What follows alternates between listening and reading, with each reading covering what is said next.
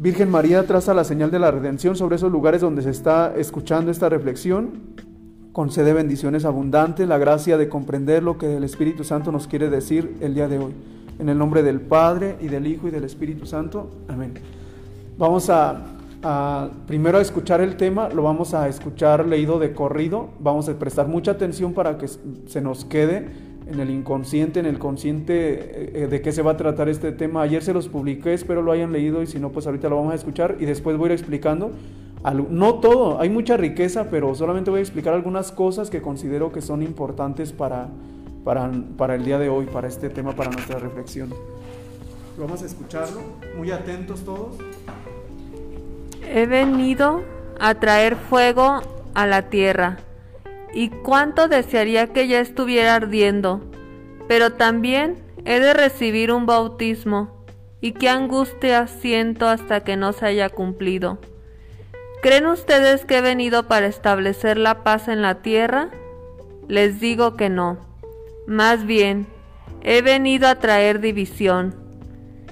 Tres contra dos y dos contra tres. El Padre estará contra el Hijo, y el Hijo contra el Padre, la madre contra la hija, y la hija contra la madre, la suegra contra la nuera, y la nuera contra la suegra. Dios ha hecho y preparado una sola e irreconocible hostilidad que durará y se intensificará hasta el fin. Y es entre María, su digna madre, y el diablo, entre los hijos y los servidores de la Santísima Virgen y los hijos y secuaces de Lucifer. Pero, ¿qué serán estos servidores, esclavos e hijos de María?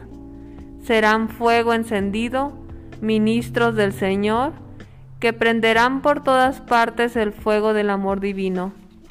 Serán flechas agudas en la mano poderosa de María, para atravesar a sus enemigos como saetas en manos de un guerrero. Serán hijos de Leví, bien purificados por el fuego de grandes tribulaciones y muy unidos a Dios. Llevarán en el corazón el oro del amor, el incienso de la oración en el espíritu y en el cuerpo, la mirra de la mortificación. Serán en todas partes el buen olor de Jesucristo para los pobres, y sencillos, pero para los grandes, los ricos y mundanos, orgullosos, serán olor de muerte. Serán nubes tronantes y volantes en el espacio, el menor soplo del Espíritu Santo, sin apegarse a nada, ni asustarse, ni inquietarse por nada. Derramarán la lluvia de la palabra de Dios y de la vida eterna. Tronarán contra el pecado, descargarán golpes contra el demonio y sus secuaces, y con la espada de dos filos de la palabra de Dios, traspasarán a todos aquellos a quienes sean enviados de parte del Altísimo. Para gloria de Dios, pidamos a María que encienda este fuego de amor en los corazones. Llevarán en el corazón el fuego del amor Queridos hermanos, cuánta riqueza hay en este día, cuánta riqueza hay en este tema, el número 29. Eh, dice San Luis María Griñón de Montfort en un apartado de su libro, este librito, miren, que ya se los mostré la otra vez en otra versión, es el Tratado de la Verdadera Devoción a María. Refiriéndose a esto, de, a estos últimos tiempos, dice él, que en este tiempo en el que habrá muchísimo pecado, muchísimas acechanzas del enemigo, donde habrá mucha confusión incluso en la iglesia, y ustedes vean cuánta confusión hay, ¿verdad?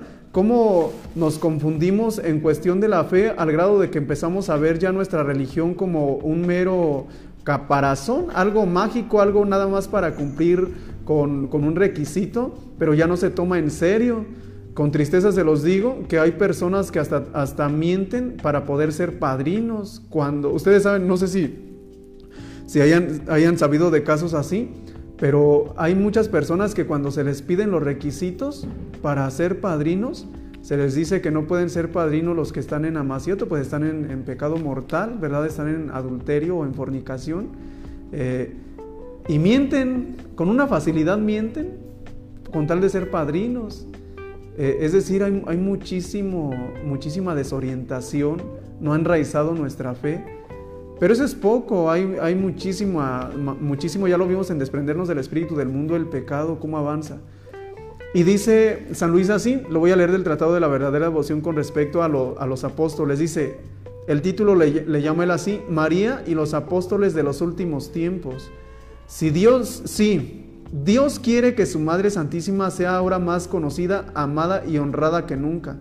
Lo que sucederá sin duda si los predestinados, con la gracia y luz del Espíritu Santo, entran y penetran en esta práctica en esta práctica interior y perfecta de la devoción que voy a manifestarles enseguida, entonces verán claramente en cuanto lo permita la fe a esta hermosa estrella del mar y guiados por ella llegarán a puerto seguro a pesar de las tempestades y de los piratas. Entonces conocerán las grandezas de esta soberana y se consagrarán enteramente a su servicio como súbditos y esclavos de amor. Entonces saborearán sus dulzuras y bondades maternales y la amarán con ternura como sus hijos de predestinación entonces experimentarán las misericordias que en ella rebosan y la necesidad que tienen de su socorro. Recurrirán en toda ella como a su querida abogada y mediadora ante Jesucristo. Entonces sabrán que María es el medio más seguro, fácil, corto y perfecto para llegar a Jesucristo y se consagrarán a ella en alma y cuerpo y sin, y sin reserva alguna para pertenecer del mismo modo a Jesucristo. Y luego agrega lo que ya escuchamos, pero ¿Qué serán estos servidores esclavos e hijos de María? Y comienza, serán fuego encendido. Y comienza a decir todo lo que van a hacer. Esos apóstoles que se consagren a María de una forma seria, que se dejen mover por ella. Pero quiero hacer una pausa aquí y entrar a lo que dice Lucas capítulo 12 versículos del 49 al 53. Y ya en el Evangelio de Mateo también decía Juan el Bautista, él decía, yo los bautizo con agua, pero detrás de mí viene uno del que no soy digno de desatarle la correa de sus sandalias. Él los bautizará y agrega, en, en, un evangelio, si no me equivoco es en Lucas, dice con el Espíritu Santo, pero en Mateo dice, Él los bautizará con el Espíritu Santo, pero agrega una conjunción, una letra I, dice, y fuego, con el Espíritu Santo y con fuego. Y aquí está algo, dice Jesús en Lucas 12, del 49 al 53. He venido a traer fuego a la tierra y cuánto desearía que ya estuviera ardiendo. El fuego, queridos hermanos, ha sido siempre un elemento que en el Antiguo Testamento se veía como purificación. Ese fuego lo vamos a encontrar también en la eternidad, hermanos. ¿Acaso no se habla del fuego del infierno? ¿En las escrituras no se habla de eso? El fuego es un fuego de desesperación y el purgatorio es un fuego de purificación y el cielo es un fuego de amor. ¿Tú de cuál fuego te quieres dejar envolver? Porque solamente esos tres fuegos son los que vamos a poseer en toda la eternidad. Uno de esos tres, bueno, del purgatorio solo por un tiempo, ¿verdad? Pero aquel fuego del infierno, que dicen que es un fuego que quema por dentro. Dice, si no me equivoco, Santa Teresa cuando tiene la experiencia del infierno, dice que ese fuego es un fuego oscuro que quema las entrañas y causa para siempre jamás tener paz. Y el fuego de amor de Dios, qué precioso es eso. Y dice Jesús, he venido a traer fuego a la tierra y cuánto desearía que ya estuviera ardiendo. Y muchos teólogos me gusta esta, esta interpretación que dan. Ese fuego es el fuego del Espíritu Santo. ¿Acaso no en Hechos de los Apóstoles en el capítulo 2 versículos del 1 en adelante dice que se escuchó cuando los apóstoles estaban reunidos? Se escuchó un fuerte viento y se posaron sobre ellos lenguas como de fuego y quedaron todos llenos del Espíritu Santo. Queridos hermanos, si comprendiéramos este misterio tan profundo que es dejarnos envolver por el fuego del Espíritu Santo. El Espíritu Santo es el que, el que recibimos en el bautismo y nos hace herederos de todas las gracias redentoras de Cristo. Y dice Jesús, he venido a traer fuego a la tierra y cuánto desearía que ya estuviera ardiendo. Y en la actualidad, queridos hermanos, personas, he conocido personas tan llenas de unción del Espíritu Santo, de este fuego. Y en este tiempo se habla mucho, ¿verdad? Muchos predicadores hablan del bautismo de fuego. Ese bautismo de fuego, queridos hermanos, no llega sino a través de María y hace verdaderos apóstoles de fuego, del fuego del Espíritu Santo, llenos de ese fuego. Y dice Jesús, ¿por qué les digo que he venido a traer fuego a la tierra? Porque ¿qué creen ustedes? ¿Que he venido para establecer la paz en la tierra? Les digo que no. Fíjense, qué contradicción del Evangelio. Nosotros a veces no comprendemos el Evangelio y por eso pedimos cosas un poco extrañas. Porque Jesús dice, ¿creen ustedes que he venido a traer la paz a la tierra? Les digo que no. Más bien he venido a traer división. Pues de ahora en adelante hasta en una casa de cinco personas habrá división. Tres contra dos y dos contra tres. ¿Por qué dice esto Jesús? Porque en la medida que tú te entregues a Dios, siempre vas a incomodar. Siempre va a haber contrariedades en los grupos. Es más, haz una prueba, creo que te lo, te lo propuse en algún tema. Tú con tus amigos, esos amigos con los que quizá te vas a convivir, dile, ¿saben que he tomado la determinación de hoy en adelante ser santo? Y verás luego, luego más de alguno, hasta se va a burlar de ti. Va a haber división. Y en la familia también, hermanos. En la familia, ¿verdad? Muchas personas no van a estar de acuerdo contigo, te van a juzgar, te van a criticar. Pero el peor error que uno puede cometer es querer convertir a todos de un solo golpe y empezar a hablarles. ¿Por qué? Porque he descubierto que cuando uno vive esta consagración, quisiera uno que todos experimentaran lo que uno está experimentando, conocer lo que uno está conociendo, pero no, y por eso uno a veces cansa a las personas, cansa ahí al prójimo, anda prohibiéndole a todo mundo cualquier cosa, anda prohibiéndole hasta que vea la tele y empieza uno a querer arrancar de la raíz y de un solo golpe todos los pecados de la casa. Y ese es un error. ¿Por qué?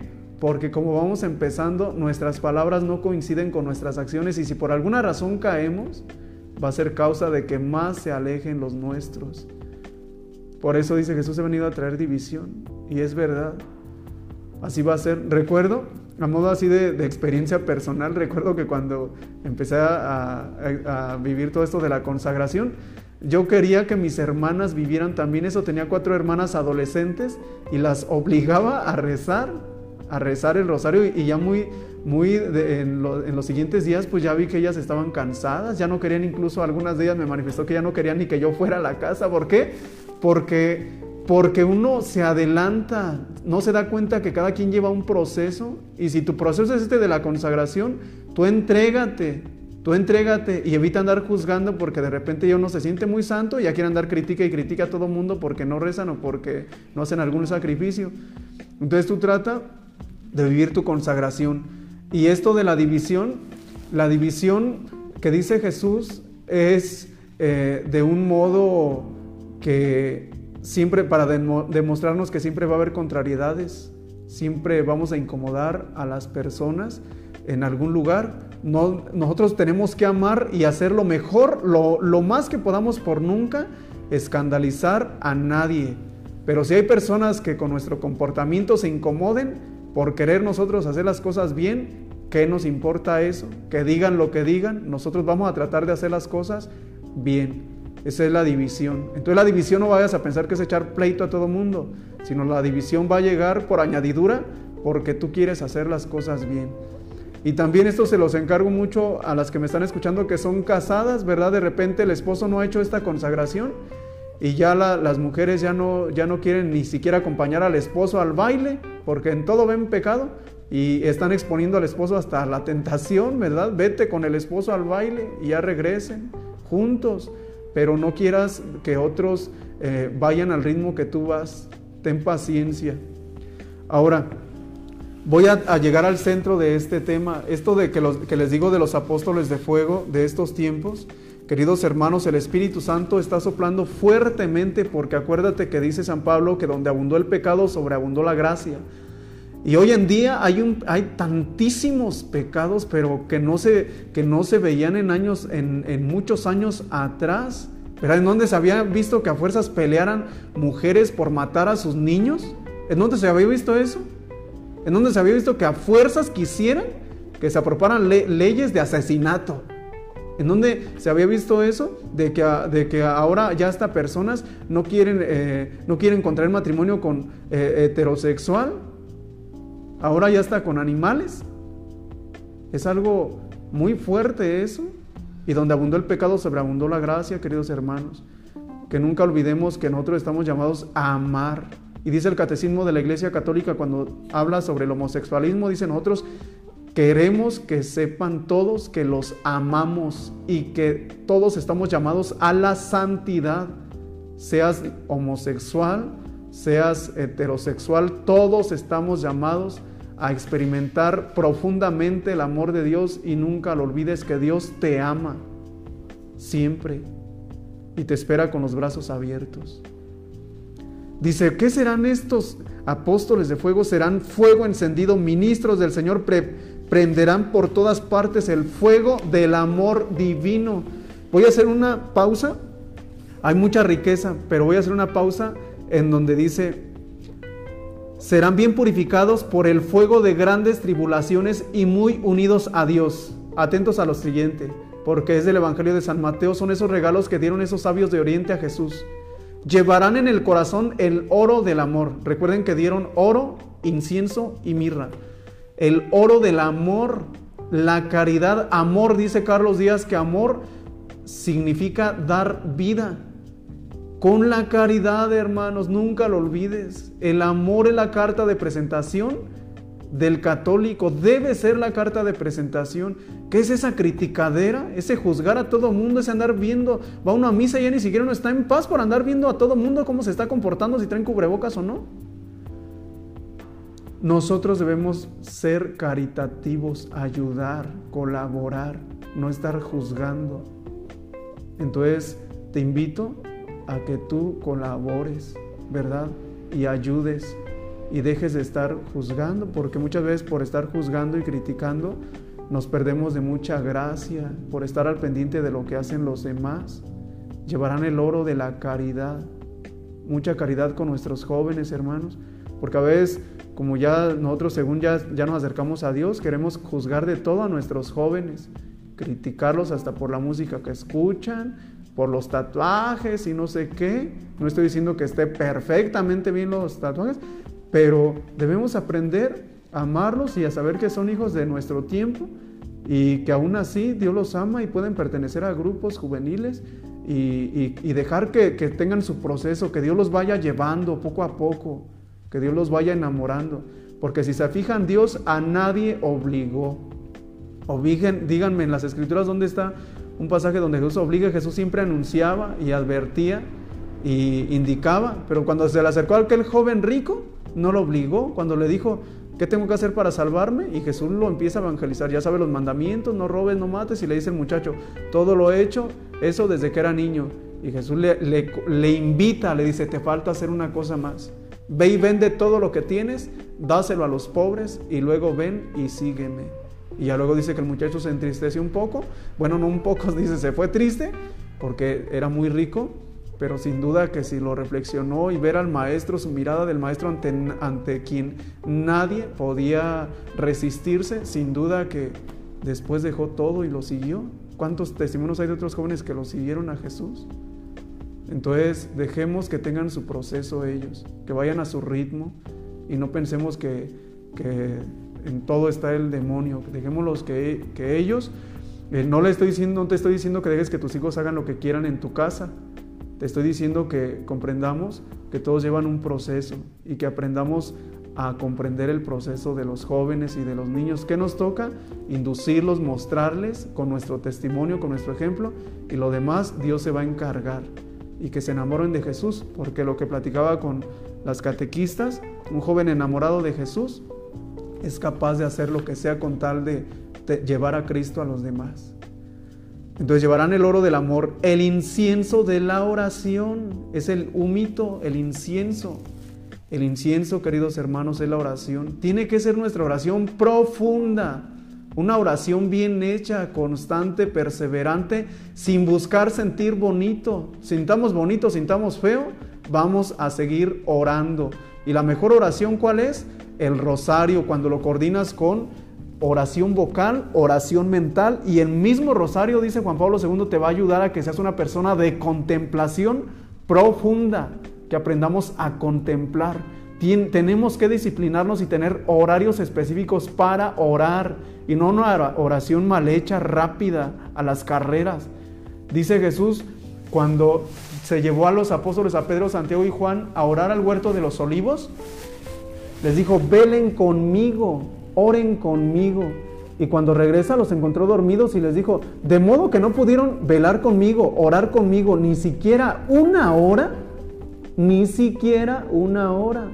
Nuestra oración, hermanos, tiene que ser muy profunda, muy de, de verdad, de conciencia a conciencia, porque de repente somos muy chipichicatos en la oración ¿verdad? Podemos sí estar bien atentos viendo películas hasta una hora, dos horas sin parpadear, comiendo botana y bien a gusto, pero para la oración, que 10 minutos, que 15 minutos, o hasta menos. Podemos estar platicando en una fiesta, tomando, algunos hasta tomando cerveza y bien a gusto hasta 3, 4 horas, pero para la oración, que nada más me persino y ya. Y así nos, nuestra conciencia se va acostumbrando. Tiene que ser una oración profunda porque dice que esos apóstoles serán personas acostumbradas a hablar con Dios. Dime con quién andas y te diré quién eres. Nos decía el Papa Francisco ahora que vino a Morelia, a los seminaristas y sacerdotes, dime cómo es tu oración, dime cómo oras y te diré cómo vives. Dime cómo vives y te diré cómo oras. Y por último dice, llevarán también la mirra. La mirra era, es como una especie así como de resina que se da en, esos lugares del Medio Oriente y esa resina cuando se prueba es amargosa, es decir, acostumbrados a la mortificación. Ya hablamos en temas anteriores, acostumbrados al sacrificio. Decía el cura de Ars, un católico no es un buen católico si, no se mortifica de algo en cada comida. No te digo que no comas, come bien, cuídate bien, pero a veces le damos mucho gusto nada más a lo que es agradable a nuestro paladar y eso debilita mucho nuestra voluntad. Por eso cuando llega la tentación nos es muy difícil decir que no. Cuando llega el deseo de enojarnos, como ya le dimos a nuestro cuerpo todo lo que pide, pues no vamos a refrenarnos. ¿Qué le vamos a dar a nuestro cuerpo? Pues enojo. Vamos a andar todos enojados, todos iracundos. Entonces, la, el oro del amor, el incienso de la oración y la mirra de la mortificación. Y observa cómo lo explica tan precioso San Luis y con esto termino. Serán en todas partes el buen olor de Jesucristo para los pobres y sencillos, pero para los grandes, los ricos y mundanos, orgullosos, serán olor de muerte. ¿Por qué serán olor de muerte esos apóstoles de fuego, estos apóstoles de este tiempo? Porque van a incomodar. Van a incomodar. ¿Y cómo van a incomodar? Por su sencillez, por su humildad. He tenido, la dicha de conocer a algunas de estas personas, ¿verdad? Y tú estás llamado a esto también. ¿Por qué? Porque estás preparándote para eso, para entregarte totalmente a María. Serán nubes tronantes y volantes en el espacio al menor soplo del Espíritu Santo. Hermanos, ¿cómo vamos a saber la voluntad de Dios si no oramos profundamente? Si no hacemos una oración seria, si no meditamos. Hay algunos que tal vez no sepan cómo orar. Puede alguien decirme, pero es que yo no sé cómo orar. Pues ¿cómo aprendió a nadar una persona que nada? Pues nadando, aventándose al agua. ¿Cómo vas a aprender a orar? Pues intentando orar. Ora, lee tu Biblia y reza el rosario. Si no te sabes los misterios, pues apréndetelos ya, es tiempo. Nada más lo voy a leer una vez más. Sin apegarse a nada, ni asustarse, ni inquietarse por nada, derramarán la lluvia de la palabra de Dios y de la vida eterna. Tronarán contra el pecado, descargarán golpes contra el demonio y sus secuaces, y con la espada de dos filos de la palabra de Dios traspasarán a todos aquellos a quienes sean enviados de parte del Altísimo con la espada de la palabra de Dios. Pero qué triste, hermanos, que ni siquiera conocemos nuestra Biblia. Sí hemos leído, hay personas que saben de TV novelas, de TV notas, de libro vaquero, de quién sabe qué libros, pero de la Biblia no, que porque se nos hace aburrido. Y se nos hace aburrido porque todavía no somos personas espirituales, somos muy carnales, muy mundanos todavía. Propósito, estudia la palabra de Dios. Te recomiendo que sigas en YouTube al Padre Luis Toro, es apologeta. Él nos puede, te puede dar muchas luces para, para que aprendas a leer tu Biblia y a defender tu fe. Pues es todo. el día de hoy. Que Dios te bendiga. Muchas gracias por haberse conectado. Y el día de, el, día de mañana, pues primeramente yo les daré las indicaciones de cómo estará la, la consagración el día sábado, porque ya me han preguntado. Vamos a hacer un Ave María para terminar. En el nombre del Padre, y del Hijo y del Espíritu Santo. Amén. Dios te salve María, llena eres de gracia, el Señor es contigo. Bendita eres entre todas las mujeres, y bendito el fruto de tu vientre Jesús. Santa María,